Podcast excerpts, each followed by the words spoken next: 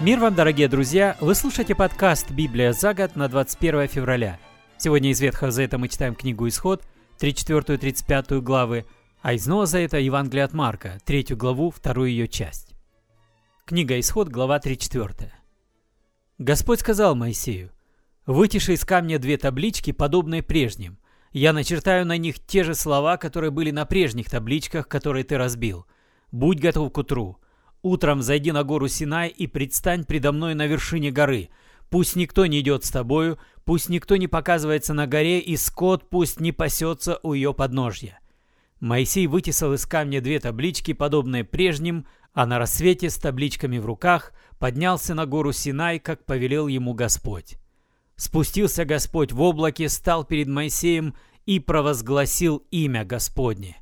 Прошел Господь перед ним и провозгласил – Господь, Господь Бог милосердный и добрый, терпеливый, милостивый и верный. Милость Его даже в тысячном поколении неизменна. Он терпит провинности, грехи и преступления, но виновного Он не признает невинным. Он карает детей за грехи отцов, карает потомков и внуков и правнуков. Моисей поспешно склонился, простерся ниц и сказал, «Владыка мой, — если я угоден тебе, то иди с нами, владыка мой. Да, этот народ упрям, но прости нам грехи и преступления. Но прости нам наши грехи и преступления, сделай нас твоим достоянием. Господь ответил, я заключаю с вами договор. На глазах у всего народа я сотворю чудеса, каких не было на земле, ни у одного из народов. Пусть весь народ, что тебя окружает, со страхом взирает на дела, которые я, Господь, делаю через тебя. Соблюдай все, что я ныне повелеваю вам. Я заставлю Амареев и Хананеев, Хеттов и Перезеев, Хивеев и Евусеев бежать от вас прочь. Смотрите, не заключайте договоров с жителями этой земли, куда вы идете, это будет для вас западней. Их жертвенники разрушьте, их священные камни разбейте, их священные столбы срубите, чужим богам не поклоняйтесь, ибо Господу имя ревнивец, Он ревнивый Бог». Не заключайте договоров с жителями той земли. Они блудят со своими богами, приносят им жертвы. Если они позовут вас к себе, то вы будете есть мясо с их жертвенников. Их дочери блудят со своими богами. Если вы станете брать их дочерей в жены своим сыновьям, то они и ваших сыновей вовлекут в этот блуд. Не делай себе статуй божества. Справляй праздник пресного хлеба. Семь дней, как я повелел тебе. Ешь пресный хлеб в положенное время, в месяце Авиве, ибо в месяце Авиве ты ушел из Египта. Первый плод всякого материнского чрева принадлежит мне. Все первенцы мужского пола, какие родятся у скота, у крупного и мелкого. За первенца ослицы отдавай выкуп овцу, а если не хочешь выкупить, сломай ему шею. И за своих первенцев отдавай выкуп. Никто не должен появляться предо мной с пустыми руками. Шесть дней работай, а в седьмой день отдыхай. Прерывай работу даже во время пахоты и жатвы. Справляй праздник недель, праздник первого урожая пшеницы. Справляй праздник сбора плодов в конце года. Три раза в год все мужчины у вас должны представать пред владыкой, перед Господом Богом Израиля. Я заставлю народы бежать от тебя прочь, расширю твои пределы, и никто не станет отнимать твою землю, если ты будешь три раза в год представать перед Господом твоим Богом. Когда приносишь мне жертву, не проливай кровь животного на дрожжевой хлеб. Жертву, принесенную в праздник Пасхи, не оставляй до утра – лучше из первого урожая твоей земли приноси в дом твоего Бога Господа. Не вари козленка в молоке его матери». Господь сказал Моисею, запиши эти слова. Это условия договора, который я заключаю с тобой и с Израилем. Моисей пробыл с Господом сорок дней и сорок ночей, хлеба не ел и воды не пил.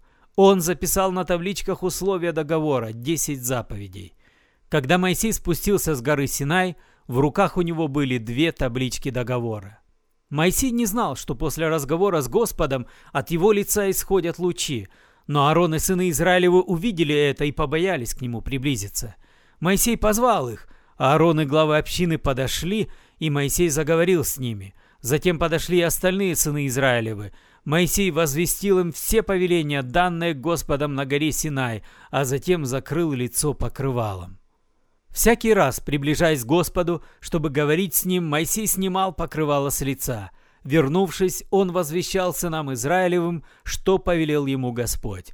И сыны Израилевы видели, как от его лица исходят лучи, а Моисей вновь закрывал лицо покрывалом до следующего разговора с Господом. Глава 35. Собрав всю общину сынов Израилевых, Моисей сказал, «Вот что повелел Господь. Шесть дней работайте, а седьмой день свят. Это суббота, день покоя, Господен. Каждый, кто работает в этот день, будет предан смерти.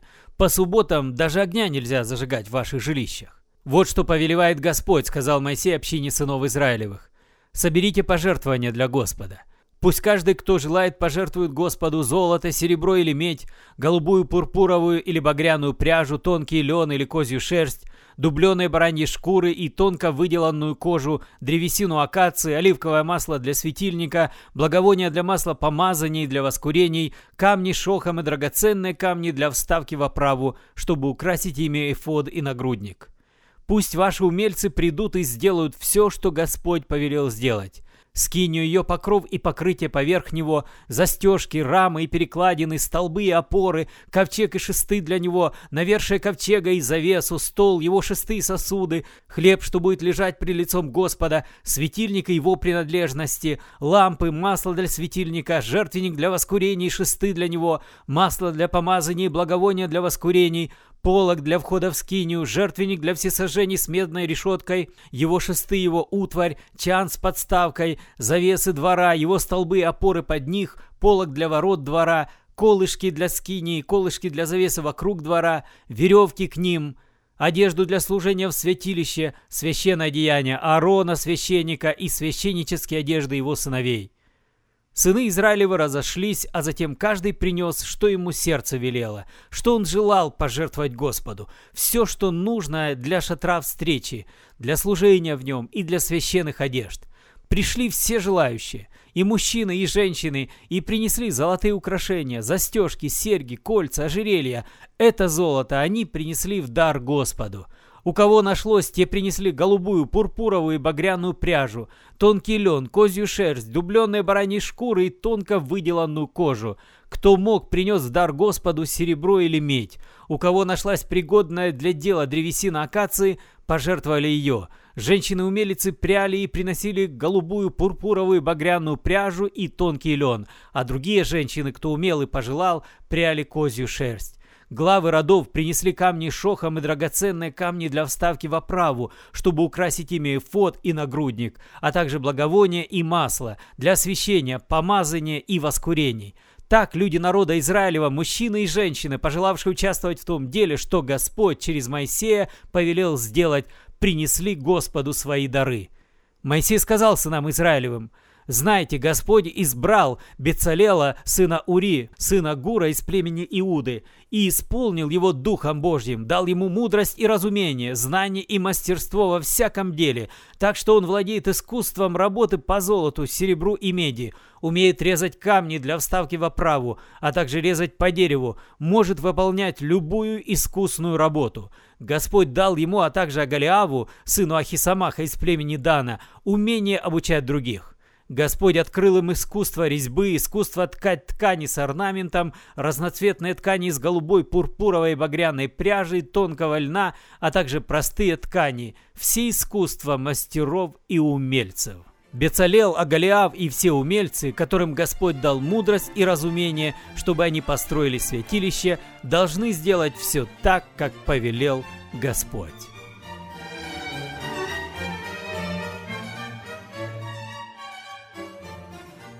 И снова за это мы читаем Евангелие от Марка, 3 главу с 20 стиха. Перевод «Радостная весть».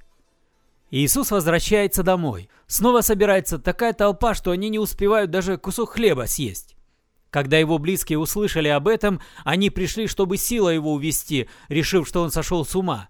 Учителя закона, пришедшие из Иерусалима, говорили, «В нем Вильзевул, это старший над бесами дал ему силу изгонять бесов». Тогда Иисус, подозвав их к себе, стал говорить им притчами – как может сатана изгонять сатану? Если в царстве распря, не сможет устоять то царство. Если в доме распря, не устоит тот дом. И если сатана восстал на самого себя и в распре сам с собою, то не сможет он устоять, ему пришел конец. Никто не может, войдя в дом силача, ограбить его, если первым делом не свяжет. Только тогда сможет он ограбить дом. Верно вам говорю, все простятся людям грехи и богохульство, как бы они ни богохульствовали. Но тот, кто будет хулить Духа Святого, не будет прощен вовек, грех на нем будет вечно. Иисус сказал так, потому что некоторые говорили, будто в нем нечистый дух. Тем временем пришли его мать и братья, и стоя снаружи, послали вызвать его. Вокруг него сидела толпа, и тут ему говорят, «Там на улице твоя мать, братья и сестры спрашивают тебя». «Кто для меня мать и братья?» — сказал им в ответ Иисус. И, оглядев тех, кто сидел вокруг него, сказал, «Вот мои мать и братья. Кто исполняет то, что велит Бог, тот мне и брат, и сестра, и мать». Вы слушали подкаст «Библия за год» на 21 февраля. Спасибо за внимание. С вами был Петр Тюкало. До свидания. До следующей встречи.